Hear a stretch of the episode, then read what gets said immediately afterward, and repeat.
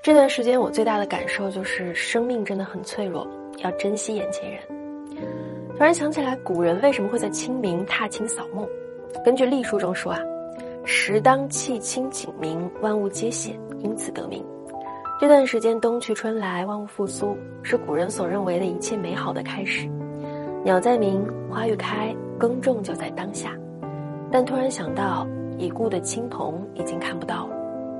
于是怀着这样的心情，即使跋山涉水踏青，也想亲自去把这样的消息告诉他。除草添土，再敬上一杯酒，说一说这一年的变化，谁家添了儿女，谁家高中状元，我们一切都顺遂，吃得饱穿得暖。说这话的时候，恰好一阵风起，雨落枝头，想来要是你还在，就更好。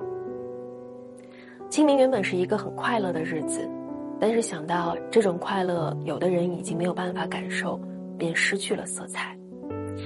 于是白居易会写：“棠梨花映白杨柳，尽是死生别离处。”清明从来都不是一个普通的节气，它是一个从古至今都试图把思念烙印在我们血液里的节日。清明有放风筝的习俗，有人会把自己想说的话写在风筝上，当它飞到云里，就把线剪断，这样天上的亲人。就会收到一封家书。千百年来，李白的墓前总是会放着来自五湖四海的酒，很长一段时间都会有不同的人跑到陆游的墓前，向他展示我国的地图。霍去病的墓前会放着巧克力糖果，因为有人说，他也不过二十多岁，想来一定爱吃甜。我有一个朋友跟我说，当年他读到归有光的“庭有枇杷树，吾妻死之年所手植也，今已亭亭如盖矣”。并不是很懂，直到后来奶奶去世，爸爸才告诉他，院子里那一棵玉兰是他出生的那一天爷爷奶奶一起种下的。那一瞬间，他突然想起这句话，明白了其中的感情。于是那一年，他在那一棵玉兰的旁边又种了颗新的。